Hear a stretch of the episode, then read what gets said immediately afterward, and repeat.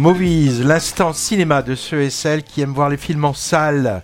Émission réalisée et préparée avec rigueur et fantaisie par Patrick Servel. Bonjour à tous, bonjour à toutes. Et derrière le micro, celui qui vient de vous causer dans le poste, c'est Hervé Brie. Alors on parle aujourd'hui des films suivants à l'affiche, euh, en ce moment ou très bientôt. D'abord le Molière imaginaire, reconstitution fantasmée des deux dernières heures de Jean-Baptiste Poquelin. Un drame turc façon thriller avec Nuit noire en Anatolie.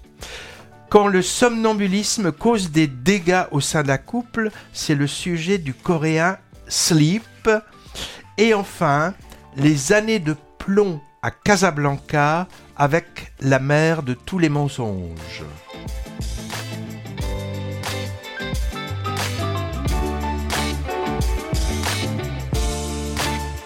Plus deux films à l'affiche dans quelques jours.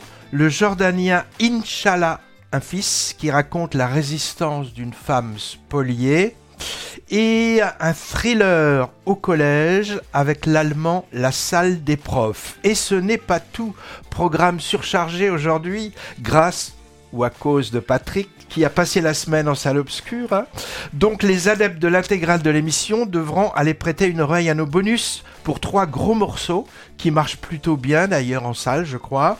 Avec l'Empire d'abord, Star Wars chez les Ch'tis, ensuite Une vie, biographie d'un juste anglais.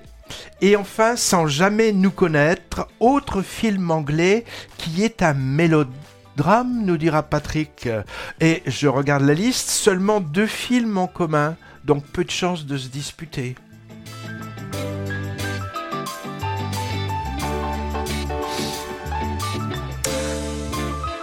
Alors, si je résume, on voyagera donc aujourd'hui en Angleterre, en Allemagne, en Turquie, en Corée, en Jordanie, au Maroc et en France, sur la côte d'Opale et au Palais Royal. Après les rubriques deuxième couche et dans le viseur, un point festival ciné si on a le temps.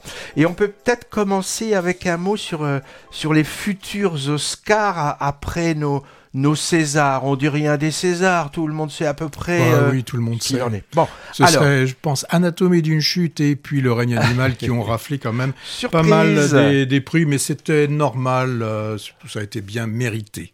Alors, 96e cérémonie des Oscars qui se déroule bien sûr à Hollywood. Ce sera le 11 mars. Tout le monde sait sans doute que notre fameuse Anatomie d'une chute nationale ne concourt ne concourt pas dans la sélection film étranger puisque les responsables français l'ont pas choisi, préférant proposer. On ne sait pas pourquoi. On ne sait pas pourquoi. Préférant proposer la passion de Dodin Bouffant qui a été retoquée. Donc évacué par la porte, le film de Justine Thierry revient par la fenêtre. Lobbying intense aidant, il paraît que ça marche comme ça là-bas, dont pas moins de cinq catégories prestigieuses meilleur film, réalisation, scénario, montage et actrice. Alors je sais pas s'il fera le poids face aux mastodontes américains, Barbie Oppenheimer, Killers of the Flower Moon, Pauvre créature, Maestro. Tiens, Maestro, Patrick, c'est la biopic du compositeur. Je l'ai vu sur Netflix, oui. Ah ouais, et alors ça donne quoi? Bah j'ai pas aimé. Ah bon, c'est avec Bradley Cooper et par Bradley Cooper. Hein. Moi, j'ai pas vu. Euh, dans ces films que j'ai cités, ils ont au moins chacun 10 nominations dans diverses catégories. Mais après tout, pourquoi pas hein. C'est arrivé en 2020 qu'un film étranger rafle la mise. C'était le fameux coréen Parasite, hein, aux grandes dames de Trump, je me souviens. Hein. Euh, et d'ailleurs, Parasite avait eu aussi la Palme d'Or en Et The Artist aussi. The Artist, il y avait eu le film étranger ou, ou le film-film Je sais plus. Je sais tu as raison. Oui, je sais plus. Ah, je sais plus. Alors, en plus de Anatomy of a Fall, on a signalé deux autres outsiders qu'on est content de trouver, nous, sous la liste des nominés comme meilleur film, car on les a beaucoup aimés. Ben, justement, un coréen, enfin, un canadien-coréen, Past Lives, superbe chronique d'un amour loupé, et puis aussi une comédie dramatique émouvante, c'est Winter Break, un prof, un élève, une cuisinière, consignés ensemble dans un bahut pendant les vacances de Noël. Il me semble bien aussi que la salle des profs euh, est... Ah, ah, non, ça c'est autre chose. Ah. Là, tu vois, c'est pour les films euh, américains, en gros. Tandis que pour l'Oscar du film étranger, en fait, c'est la catégorie meilleur film international autres qu'américains.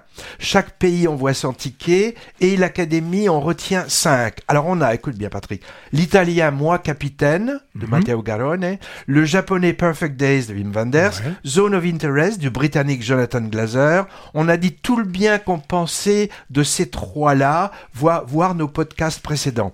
Pour l'Espagne, La Société des Neiges, film Netflix qui avait cumulé 13 Goya et dont je pense pas trop de bien, je l'avais dit la dernière fois.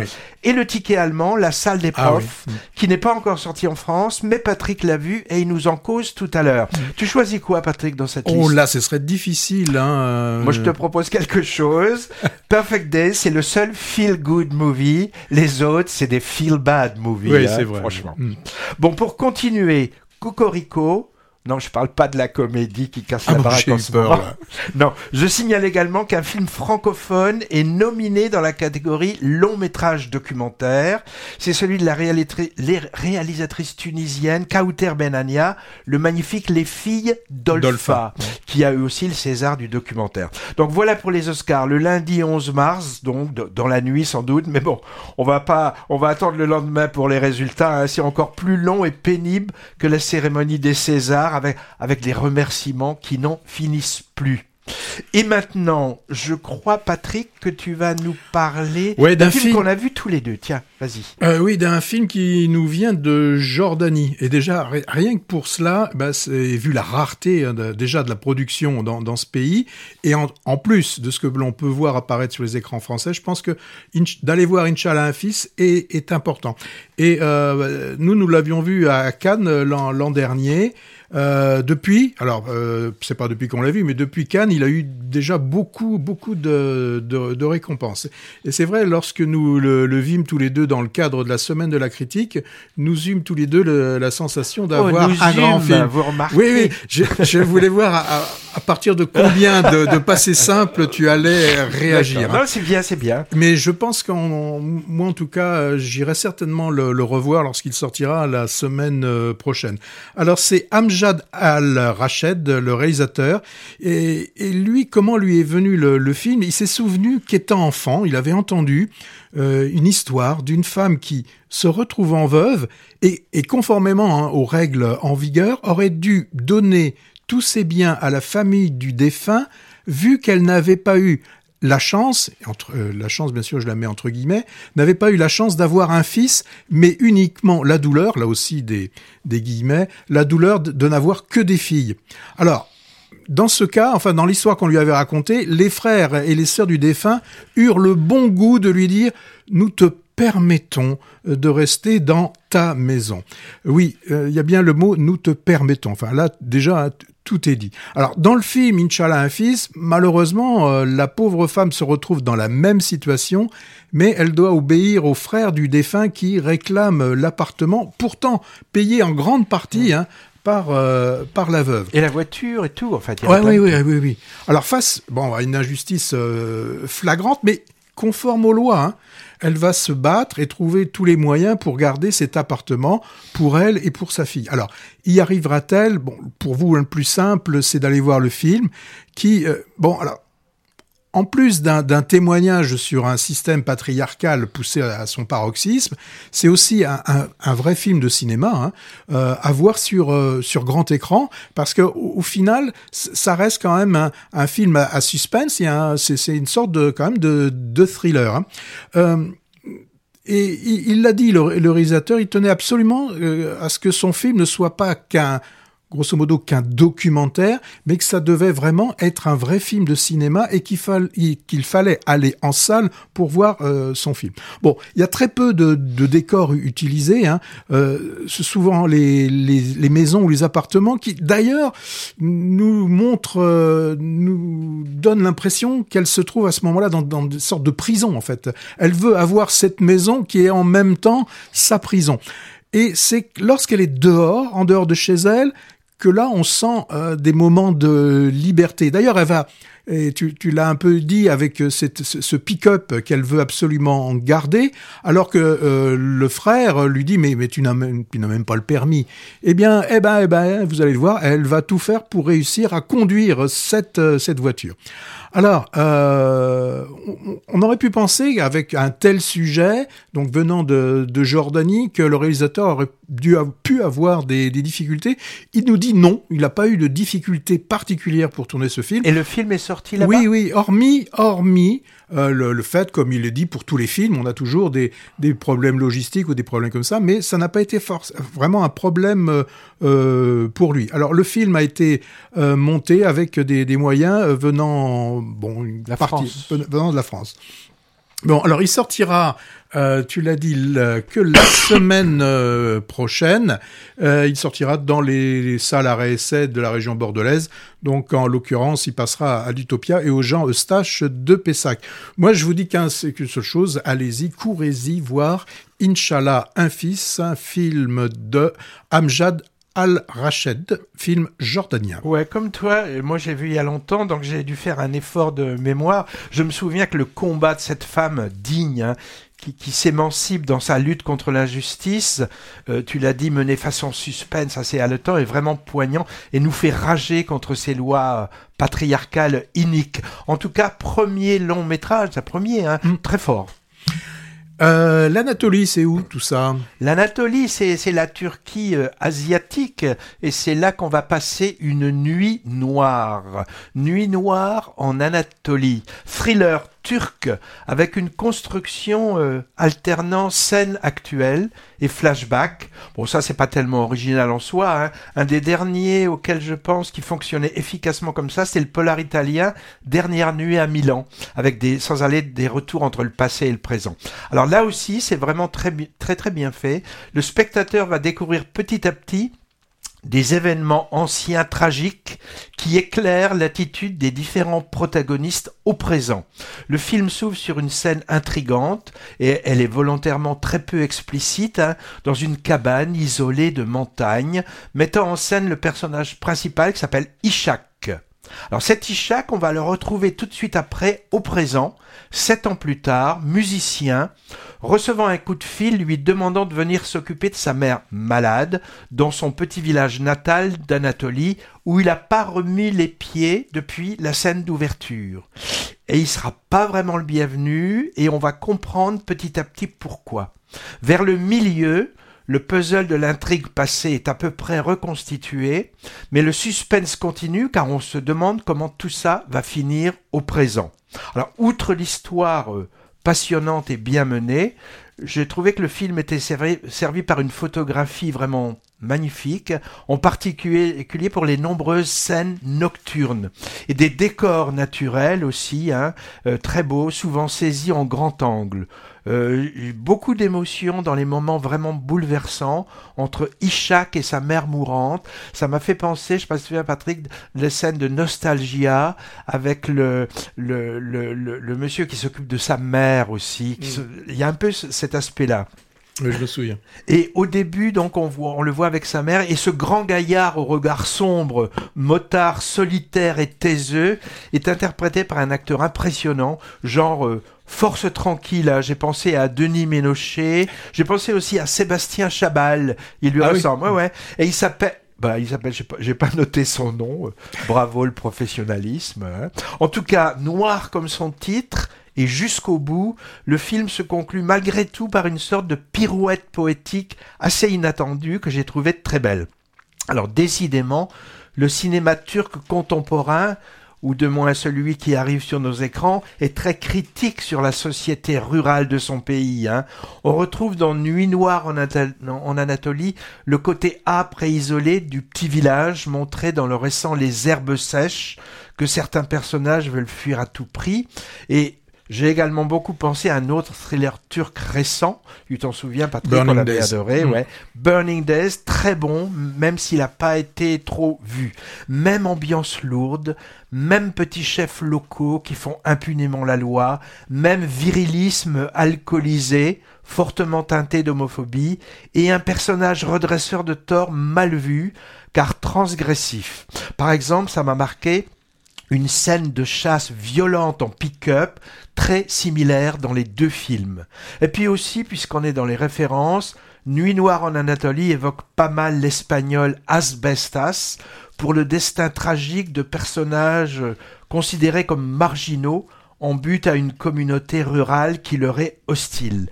C'est le cinquième ou sixième long métrage d'un réalisateur et scénariste inconnu à mon bataillon qui s'appelle Euskan Alper. Son film a reçu en 2023, ça s'appelle l'Antigone d'or. Qu'est-ce que c'est que ça? C'est le Grand Prix au Festival du cinéma méditerranéen de Montpellier. Un rassemblement qu'on ne connaît pas encore mais qui fait envie quand même. Hein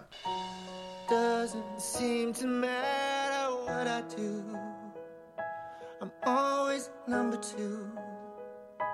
No one knows how hard I tried.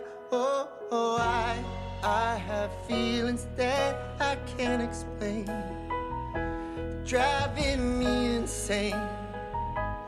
All my life been so polite, but I'll sleep alone tonight. Cause I'm just kidding anywhere else I'd be a is it my destiny to live and die a life of blonde fragility?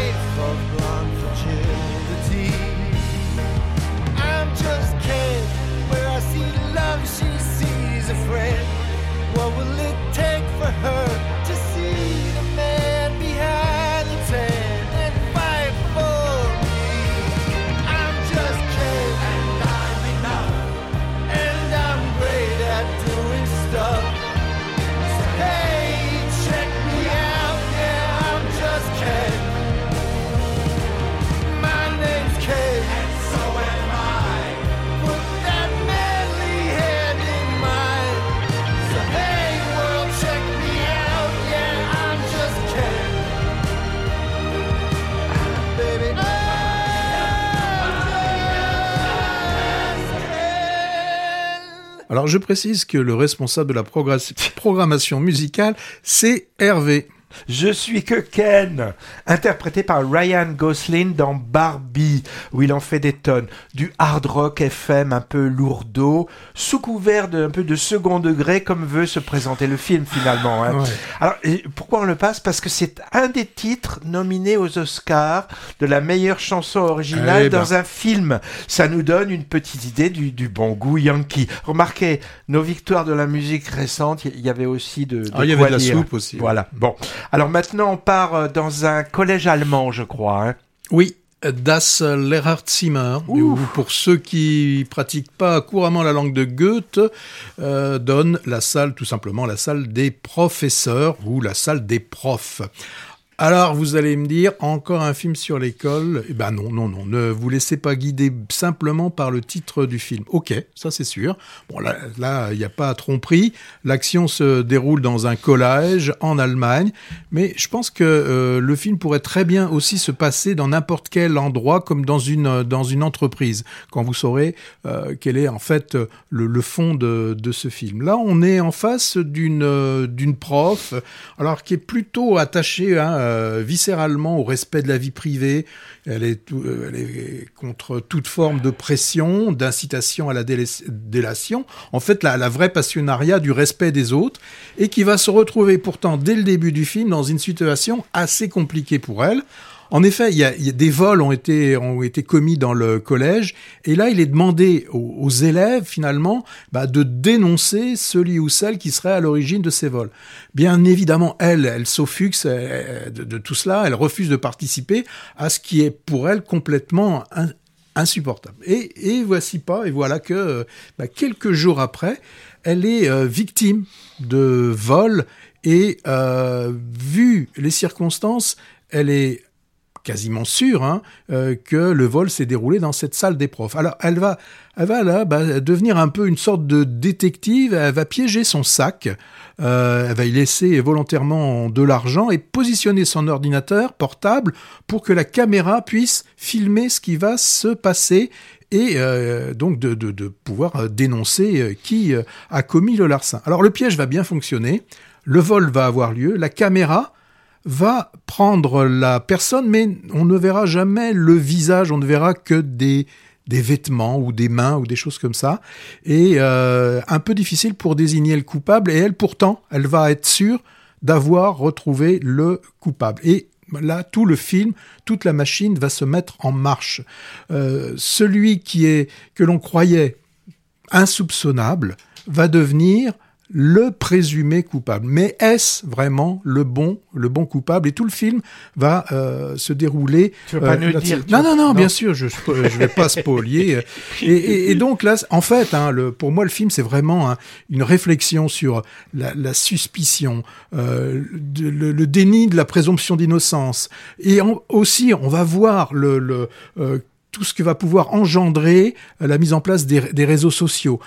Donc voilà, pour moi c'est vraiment euh, euh, un, film très très intéressant, une véritable interrogation sur la nature humaine. Hein. Et donc là, on, voit très bien que au début, sous des couverts euh, euh d'ouverture d'esprit, eh ben, chacun d'entre nous peut peut-être du jour au lendemain de, devenir celui ou celle qui qui va à partir juste d'une suspicion pouvoir devenir un, un accusateur, alors sans que véritablement soit établi une une culpabilité qui elle-même serait euh, corroborée par des éléments tangibles de preuve.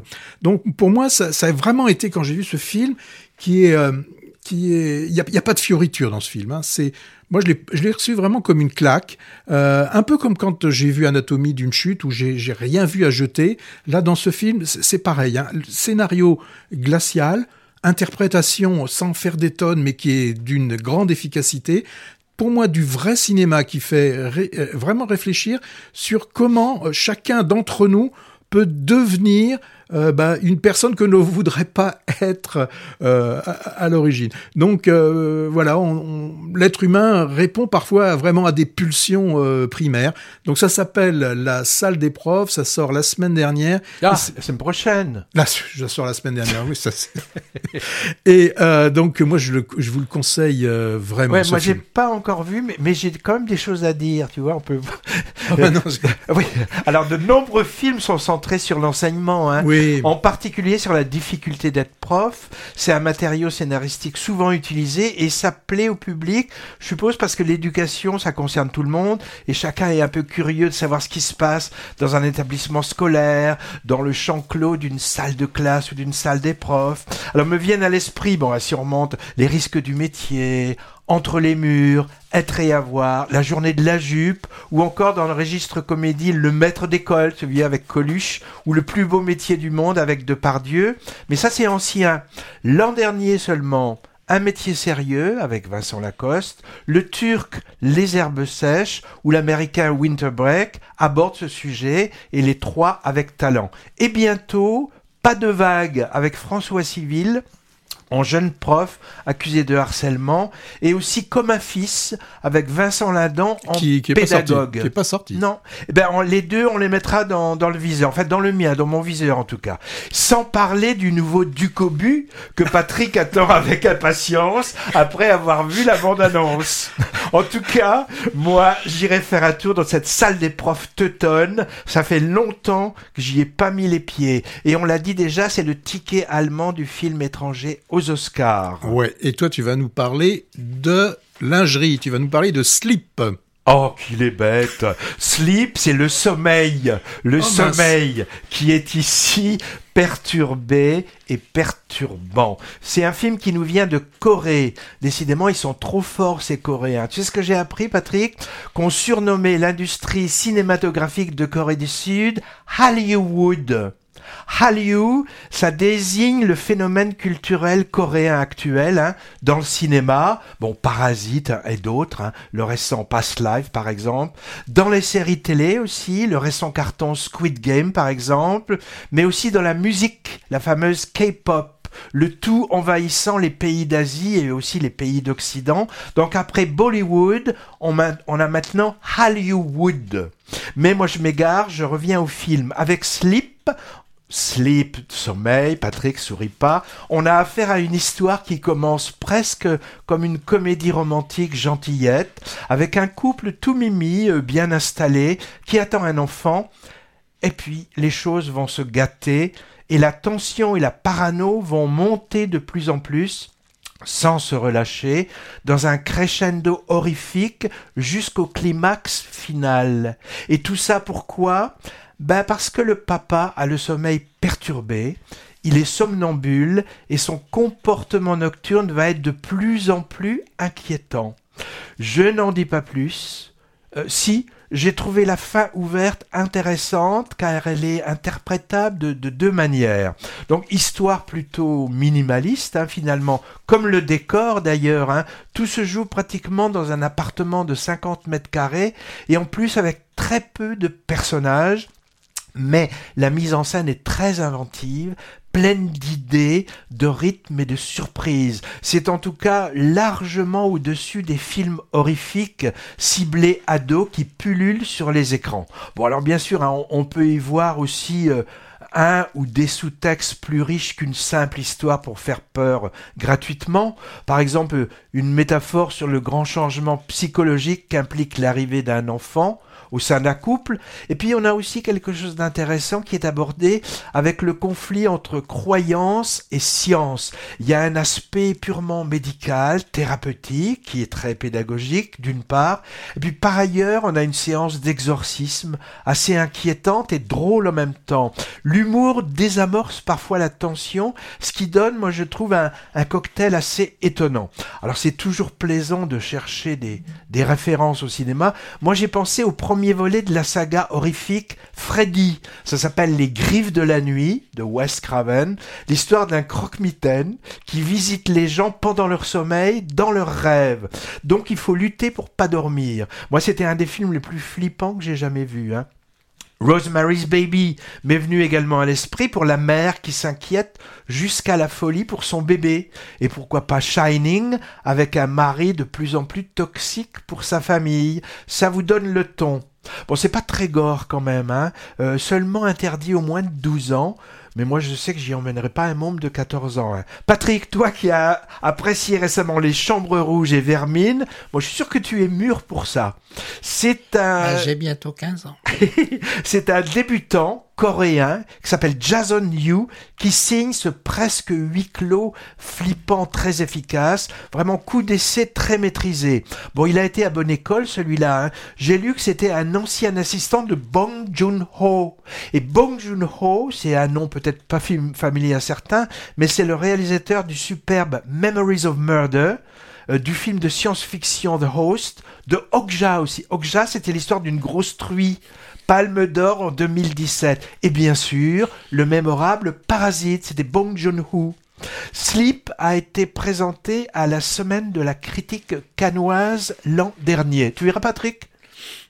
Ah si, allez.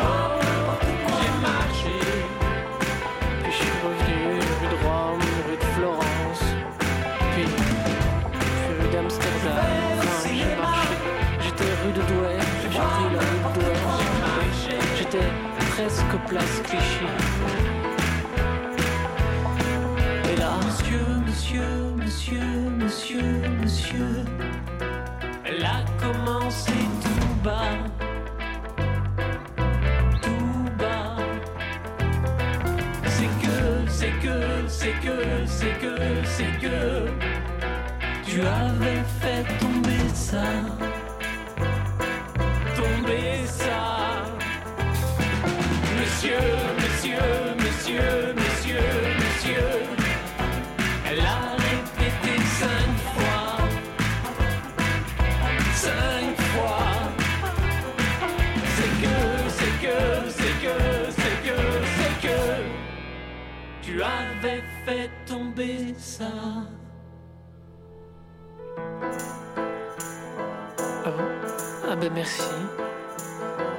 cassé Non, si, il est cassé.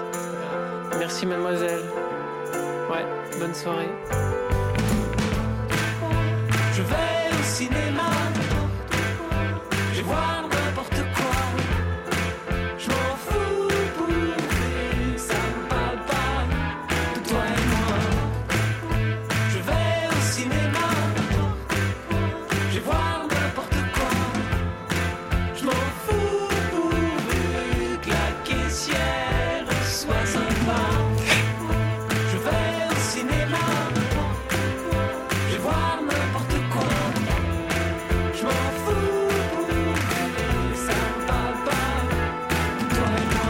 Bah nous, bah nous aussi, on, on aime bien aller au, au, au- cinéma. Comment ils appellent euh, ce Eh ben, garçon Alors, c'est euh, Arnaud Florent Didier, titre de 2010, euh, pas trop connu, cet Ah non. auteur, compositeur, interprète, est sorti un peu des radars. Alors, je vais au cinéma, voir n'importe quoi, je m'en fous pourvu que ça parle pas de toi, je m'en fous pourvu que la caissière soit sympa. Vous voyez que les motivations pour aller au ciné sont parfois curieuses. Ben oui, mais en 2010, il y avait encore des caissières. Maintenant, Eh il n'y en a plus. Enfin, quasiment plus. Alors ce chanteur, il a aussi fait l'acteur une fois dans un film avec Laure Calamy avant qu'elle ne perce. Le film, j'ai cherché ça, s'appelle Bonheur Academy.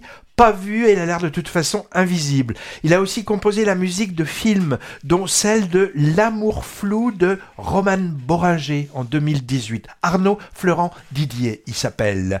Euh, on va Casablanca, je crois.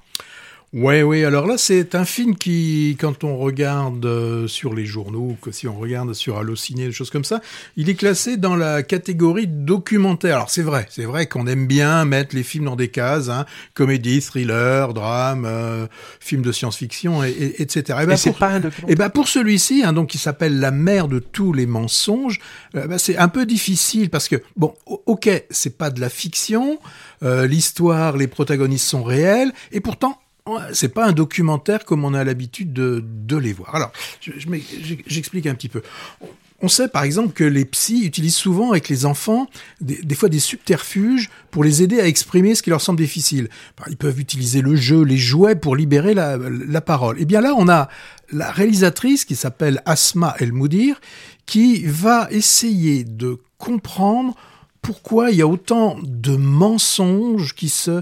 Alors des mensonges par des non-dits, hein, des, donc, par omission, qui se transmettent dans, dans sa famille. Et là, elle va utiliser une maquette euh, que qu'aura fabriqué son père, qui d'ailleurs c'est intéressant parce qu'il était maçon, qui va faire une maquette du quartier de son enfance et où dans laquelle elle va déplacer des figurines, des figurines de chacun de, de ses proches. En fait, elle va rejouer, elle va faire rejouer aux protagonistes euh, leur histoire, qui est en fait sa propre histoire. Alors, euh, on découvre dans cette euh, dans cette famille euh, le personnage central, c'est euh, la grand-mère, c'est la chef.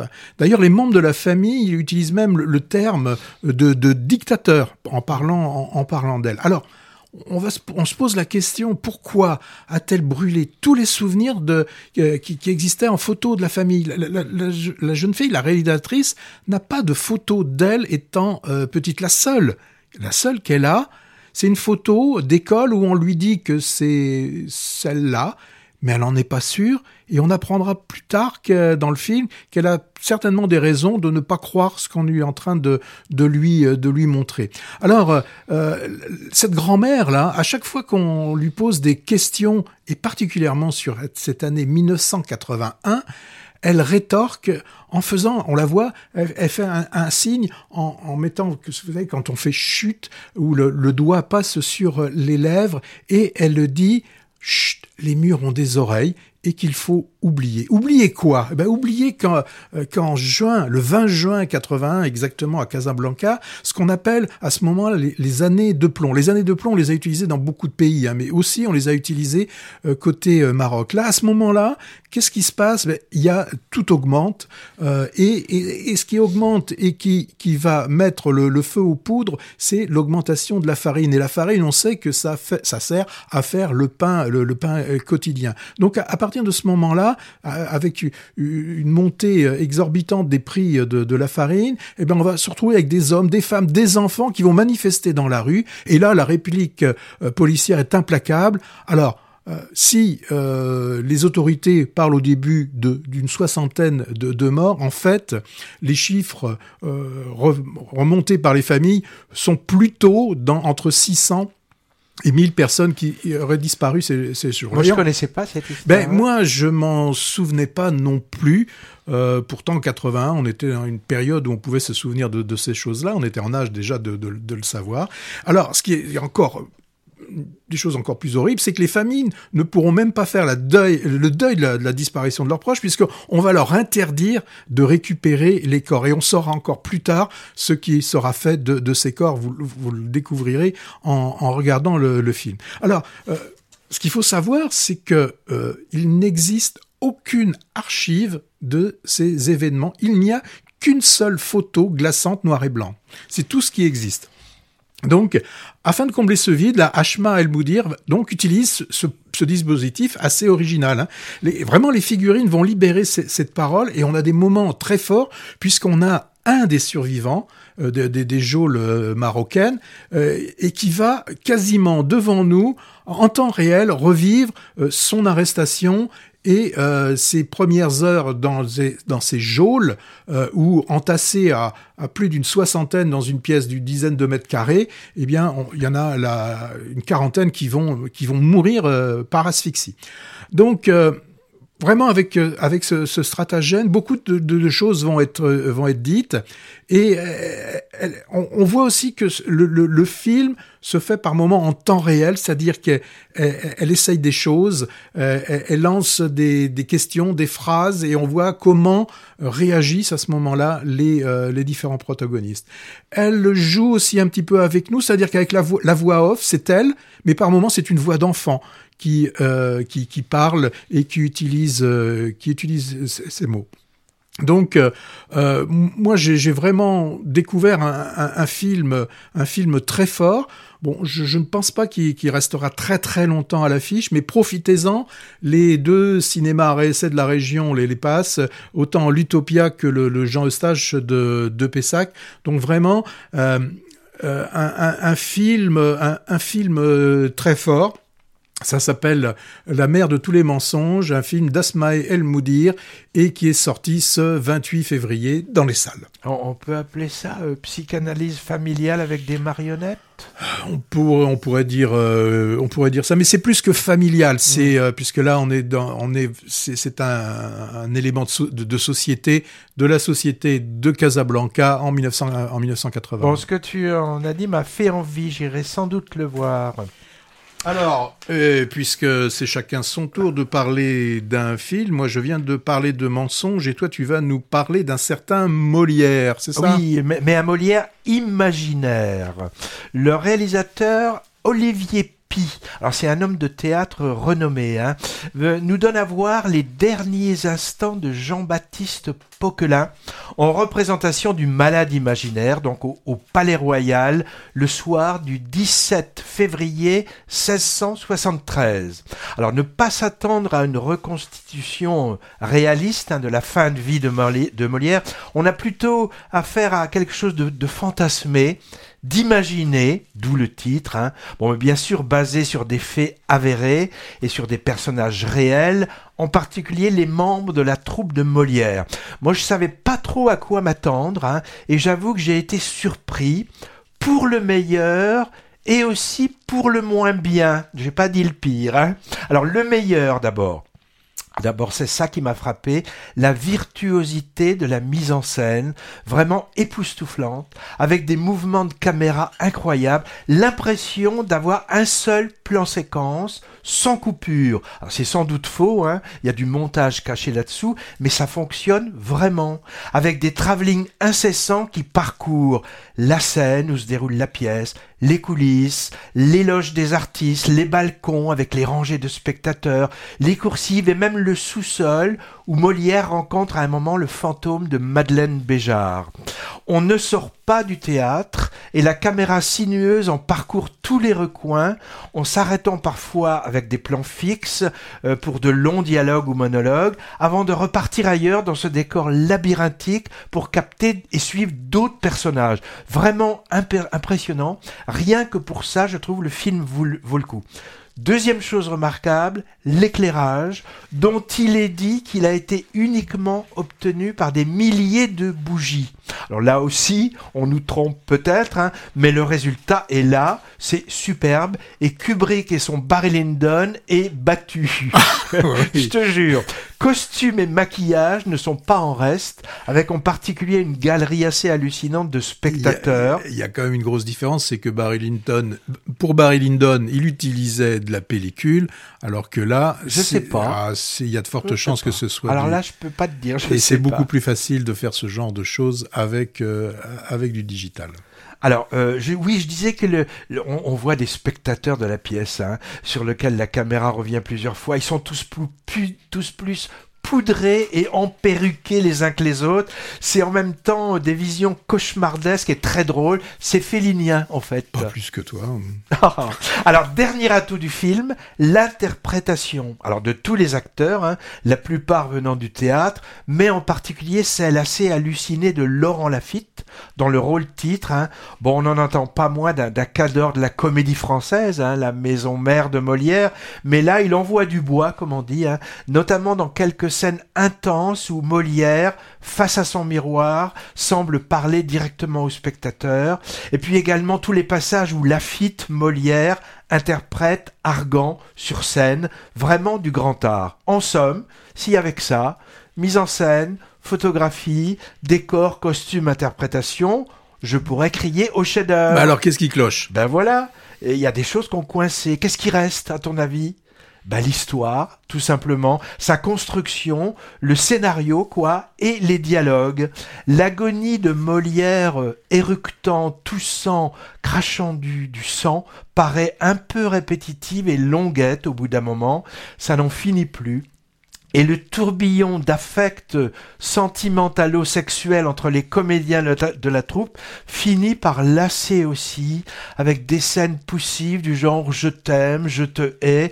On y apprend au passage que Molière était bisexuel, amant d'un acteur vedette de sa troupe. Bon, pourquoi pas, hein, mais leur relation ici s'étire en longueur, avec des dialogues parfois trop verbeux, un peu agaçants. C'est dommage. Alors, à cause de son aspect un peu exacerbé, je doute que les profs de français emmènent leur classe de collège voir ce Molière-là. Le biopic d'Ariane Nouchkine en 78 est plus présentable, mais je l'ai revu il y a pas si longtemps et, les quatre heures m'ont paru euh, bien longues. hein. Et puis c'est avec Philippe Cobert en disgrâce en ce moment. Il y a aussi le Molière de Laurent Tirard en 2007 avec Romain Duris. Alors celui-là bien pédagogique, mais un peu léger.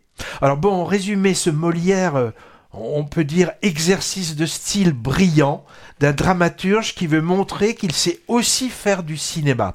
C'est une ode au théâtre, évidemment, euh, à, sa fougue, à sa folie, à travers le portrait final flamboyant d'un de ceux qui qu'il a le mieux servi en France, mais le tout un peu trop empoulé, aurait gagné à être plus resserré et j'ai envie de dire moins théâtral dans le sens exagéré du terme.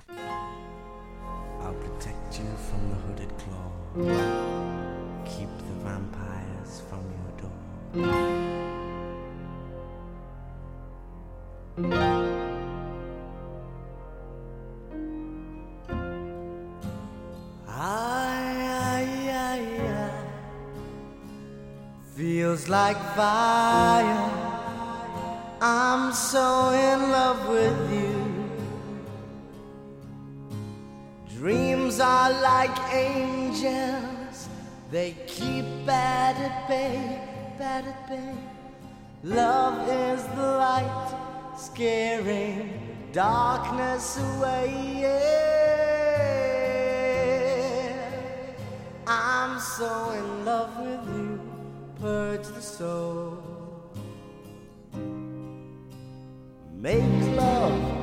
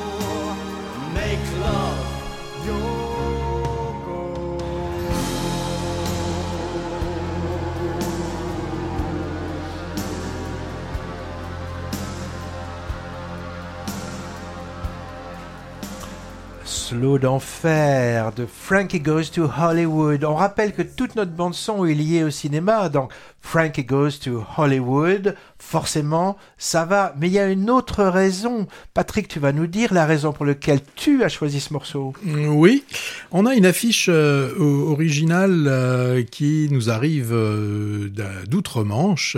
Et sur cette affiche, on voit une tour dans la nuit où seulement deux fenêtres sont éclairées. On aperçoit derrière chacune de ces deux fenêtres un homme qu'on devine seul. Et le film s'intitule All of Us Strangers, qu'on pourrait traduire par Nous sommes tous en fait des étrangers, euh, les uns aux autres. hein. Et, le distributeur a choisi, nous, de sortir le film sous le titre Sans jamais nous connaître. Alors moi, quand j'ai vu le, le film annonce il y a quelques semaines, j'ai pensé qu'il s'agissait juste d'une histoire d'amour compliquée dans le gay London. Gay, j'ai... G-A-Y. Heureusement euh, qu'un critique de cinéma d'une émission masquée et emplumée l'avait désigné comme étant un, comme un de ses coups de cœur. Et, euh, et comme il y a quelques semaines, il avait déjà conseillé euh, Iron, euh, je sais plus comment, Claw. euh, Arion Claw, euh, que j'avais bien aimé, je me suis dit tiens peut-être que là ça vaut aussi le coup que je sois euh, curieux et que j'aille voir ce genre sa- sans jamais nous connaître. Et ben je trouve que j'ai bien fait.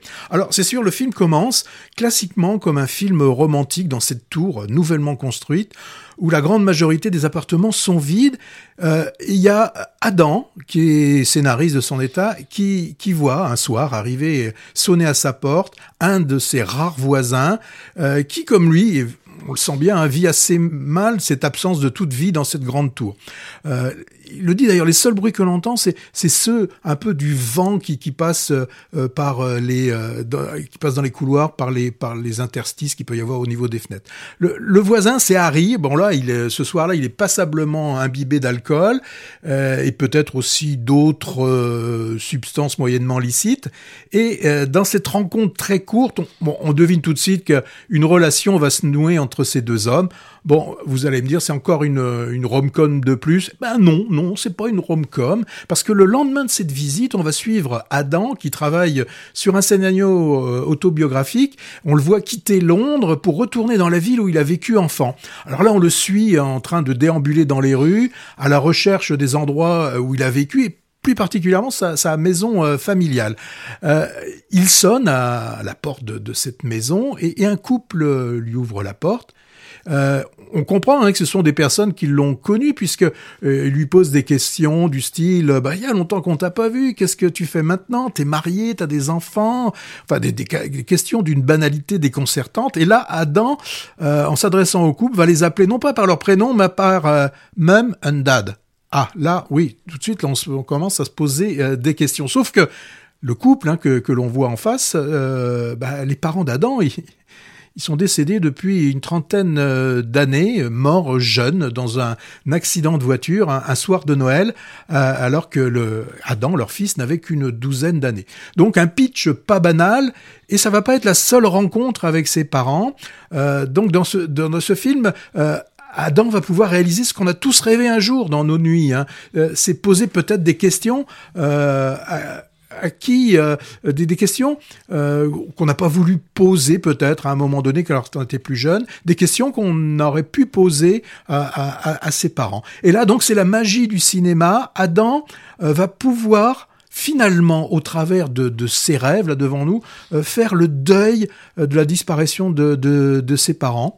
Euh, parce qu'en fait, euh, il n'avait jamais pu voir les corps qui étaient comme le disait la grand-mère, trop abîmés pour qu'il le voit après l'accident. Mais là, avec ce travail, avec les, les, les- rêves qu'il va avoir, il va pouvoir poser des questions. Il va pouvoir dire, par exemple, à ses parents qu'il est gay. Et ses parents vont être un peu euh, étonnés, lui dire c'est pas compliqué puisque eux étaient 30 ans avant où euh, ben, c'était le, le moment de l'arrivée des, des, du, du sida et des, et des choses euh, des choses comme ça. Donc vraiment moi un film euh, qui, qui m'a qui m'a intéressé avec euh, avec ce avec ce scénario. Alors bien sûr hein, il y a y a une histoire d'amour hein, qui, qui se passe entre les deux hommes, alors euh, c'est merveilleusement interprété par Paul Mescal, hein, euh, qui est euh, vraiment très renversant, je trouve, dans, dans le rôle de Harry. Et Andrew Scott, euh, lui euh, aussi, euh, est, est- vraiment fort. Alors, An- Andrew Scott, hein, c'est euh, Sherlock. hein. Euh, et Ah, puis, c'est, le Moriarty méchant de Ouais. Sherlock. Ouais. Et euh, on, on retrouve euh, Claire Foy qui, qui joue dans qui joue la mère et que l'on a vu il y a, il y a pas très longtemps dans The Crown. Et, et puis euh, il y en a un qu'on se dit mais cette tête-là me dit quelque chose, c'est Jamie Bell euh, qui est un dad euh, vraiment convaincant. Alors c'était le Tintin de Spielberg en, en motion capture et, et c'était surtout en 2000 un certain euh, Billy et, Billy Le Elliot. danseur, là, le Billy jeune Elliot. danseur. Ah ouais, donc maintenant il, est, il, doit- il, doit- il a 50 ans alors? Ben là je sais pas. Jamie Bell, ouais, je me souviens. De ouais, jeu. il a, puisqu'en 2000, il avait une douzaine d'années. Donc, non, il a une, euh, il a une trentaine d'années, 35 ans, 40 ans. Ouais. Bon, en tout cas, moi, j'ai pas vu, mais j'irai peut-être, car j'aime les mélos, quand c'est bien fait et original, et, et tu me dis que c'est le cas. Oui, moi, j'ai bien, j'ai bien aimé. Alors, euh, bon, non, on va bientôt. C'est déjà la, la deuxième couche, dis donc. Oui, oui, oui. Alors, qu'est-ce, qu'est-ce que l'on a en deuxième coup Je crois qu'il y a pas mal, il y a pas mal de choses. Il faut qu'on retrouve euh, nos fiches. Ben, moi, je- j'avais parlé la dernière fois de Au fil des saisons. Je- il a pas l'air de marcher des Non. masses, mais je le soutiens quand même. Deneuve en grand-mère indigne qui visite sa fille et sa petite-fille aux États-Unis. 20 000 espèces d'abeilles. Euh, un un espagnol, un enfant de, de 9 ans à la recherche de son identité.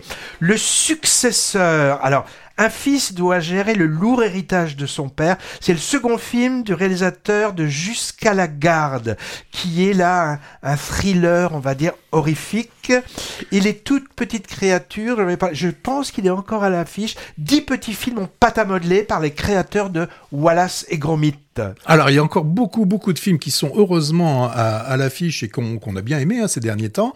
Euh, bah, si vous voulez passer euh, une heure, euh, une heure et quart euh, sympathique avec euh, lit, moi je vous conseille. Et aussi, bon, Hervé était un peu plus mitigé que moi là- là- là-dessus, mais bon, il avait quand même, je l'avais vu sourire, Oui, mais un peu dormir aussi par moment parce que bon, ça il dort souvent dans les films. Euh, euh, c'est pour ça qu'il ira voir Dune qui dure 2h40, ça lui fera Mais il y a beaucoup de bruit. oui, dans mais ça lui fera, ça, lui fera une belle sieste. Alors forcément, hein, forcément, euh, il faut, enfin il faut, c'est- intéressant d'aller, il faut aller voir la zone d'intérêt quand même. C'est vraiment, c'est le, le film actuellement qui, bah, qui remue les méninges. hein. Moi, j'avais bien aimé, mais je sais plus s'il est encore à l'affiche, les lueurs d'Aden. Pas sûr. C'est hein. pas sûr. Euh, et puis, euh, bah, si vous arrivez encore à trouver, parce que j'ai vu qu'il il circule, hein, je l'ai vu, il était sur une salle du, du, du bassin d'Arcachon. Si seulement je pouvais euh, hiberner. Ça, ça- c'est le film mongol. Ouais, Et ça, les c'est- lueurs d'Aden, c'est yéménite, du Oui. Yémen. du Yémen. Je rajoute quoi? May December, duel entre une femme au passé chargé et l'actrice qui l'interprète à l'écran. Patrick a pas aimé, j'ai bien aimé, donc c'est forcément un bon film. They Shot the Piano Player, dessin animé musical, enquête sur un musicien de bossa nova. Pour tous ces films-là qu'on a cités, voir nos podcasts des émissions précédentes, l'instantciné.fr pour les commentaires sur ces films. Alors, il est sorti déjà il y a plus de plus de six mois, mais il est toujours à l'affiche et avec tout ce qu'il a pu remporter euh, au dernier César, Anatomie d'une chute est toujours dans les salles de cinéma. Et moi, euh, mardi prochain, je retournerai avec une amie voir euh, ce film en salle parce que Mais je ça, me pas- refuse. C'est pas dans le viseur, ça. Non, mais c'est pas dans le viseur. Je- C'est de la deuxième couche. Ah bon, oui, oui, mais je veux aller voir Anatomie d'une chute que Bon. je vais aller revoir en salle. Dans le- Perfect Days, il est toujours là. Oui, c'est vrai, Il est vrai, toujours là. Et Le règne animal aussi, vrai, film euh, de. Caillet qu'on avait beaucoup aimé. Et Green Border, tu l'as dit, j'ai vu qu'il était encore à l'affiche aussi. Euh, le tu- film non, on de pas dit, Agnieszka oui. Holland sur à la frontière Biélorussie. Pologne. Alors, comme tu l'as dit, hein, il y a un seul feel-good movie, c'est Perfect Days. Donc, euh, si vous l'avez raté, allez le voir. Et maintenant, peut-être que on peut passer Oh, viseur oui. Alors le Dune numéro 2, second chapitre de la saga de science-fiction signé Denis Villeneuve. Villeneuve. Moi ça me fait bien envie. J'ai vu aussi quelque chose qui s'appelle Black Tea, Love Story entre une femme euh, euh, ivoirienne et un homme chinois. C'est par le réalisateur du, du mauritanien du film qui s'appelait Timbuktu. Madame de Sévigné, tu le Ah non, on peut, vi- on peut éviter. On peut éviter. Donc c'est pas dans le viseur, tu l'as vu? Ah oui, non, c'est dans le rétroviseur maintenant. Eureka Curiosité venue d'Argentine avec Viggo Mortensen et Chiara Mastroianni. Pas de vague. Je l'avais dit, c'est le film avec François Civil où il est euh, accusé de, comment, de harcèlement. Je me dépêche. Comme un fils, Boléro, la vie de ma mère. On n'a pas le temps.